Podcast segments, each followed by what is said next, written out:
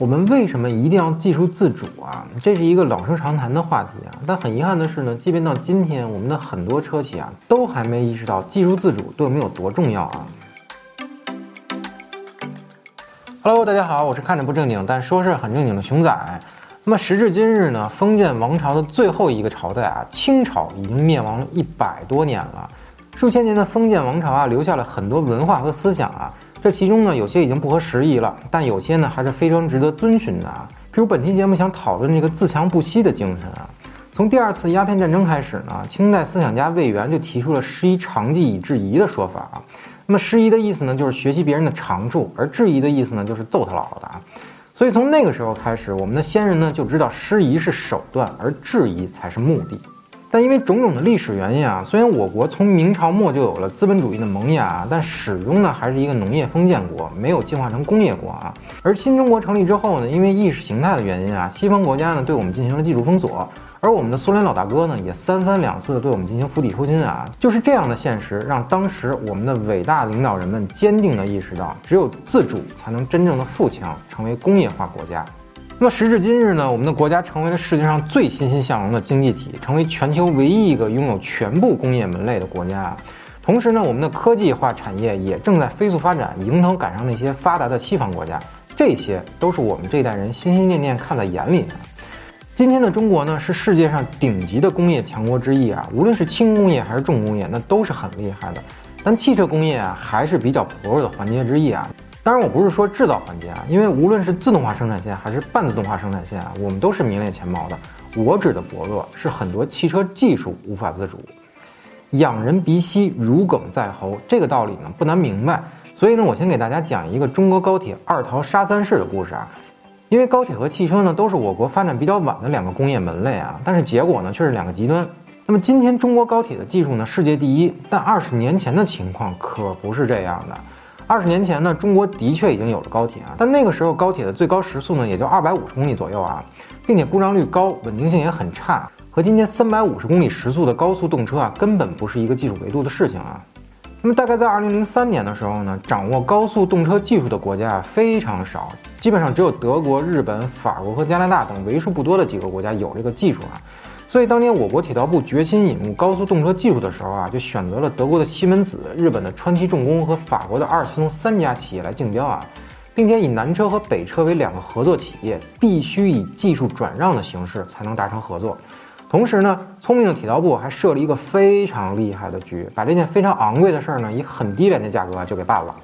那对于这项技术呢，铁道部一直其实都是很中意这个德国西门子啊，因为中国人好像特别喜欢德国人的东西，总觉得德国人的东西呢精密严谨，但德国人自己也是这么想的呀，所以就狮子大开口，要价三点九亿欧才肯给技术啊。但是最终呢，铁道部的专家们通过历时几年的复杂谈判啊，最终以八千万欧元的低廉价格就把西门子的技术给买了过来。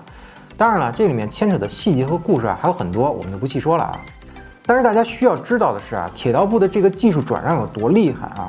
普通的技术转让呢，就是花钱买你的图纸，但是铁道部的专家们清楚的知道，我照着你的图纸造完动车以后呢，根本没办法创新。就像我不告诉你饮料里放了一大堆添加剂，你就永远不会知道为什么饮料那么好喝一样啊。所以铁道部对于技术转让的细则要求是，你不仅要给我图纸，你还得带着南车和北车的工程师们一块画一遍图纸，并且呢，你还得告诉我为什么这么画。同时，铁道部还设置了一个非常牛的验收标准。只有南车和北车的人确实学明白了、学懂了，我才给你钱。万一要是学生笨点儿，你没教明白，那这钱我还不能给你。而今天，我们的高速动车技术已经完全自主化了，并且已经跃居世界最先进行列。同时呢，我们的高速铁路营业里程已经达到了冠绝世界的三点七九万公里啊！同志们，这是一个非常典型的师夷长技以制夷的例子。而我们的汽车工业呢，与高铁恰恰相反啊。我们花费了大量的金钱和基建，换回的并不是技术引入，而仅仅是产品引入。什么意思呢？就是我们花钱直接从海外把车买回来，加上利润和税再卖给消费者。但是因为我们国家自己造不出来呀，所以卖多少钱加多少利润，那都是人家说了算的，我们自己完全没有话语权啊。即便我清楚的知道你这东西不值那么多钱，但我自己造不出来，人家高价卖，你就说你买不买吧？那即便是合资国产之后呢，我们引入的也仅仅是图纸和生产线。你只能是照葫芦画瓢的把车造出来，一些关键的参数和细节呢，人家外国人根本就不会让你知道。那么大众桑塔纳就是一个非常典型的例子啊。八十年代以进口身份引入国内的时候呢，我记得要卖到二十多万吧。即便是九十年代合资国产之后呢，我记得也要卖十五六万啊。但那个时候的人一个月才挣多少钱啊？几百块钱到头了吧？那普通人不吃不喝一辈子，可能也买不起一个国产的桑塔纳。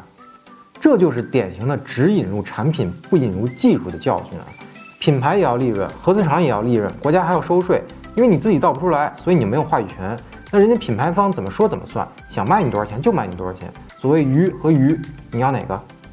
所以。这种现象的缓解呢，其实很大程度上要感谢长城、吉利、比亚迪等等这些自主品牌的努力和坚持啊。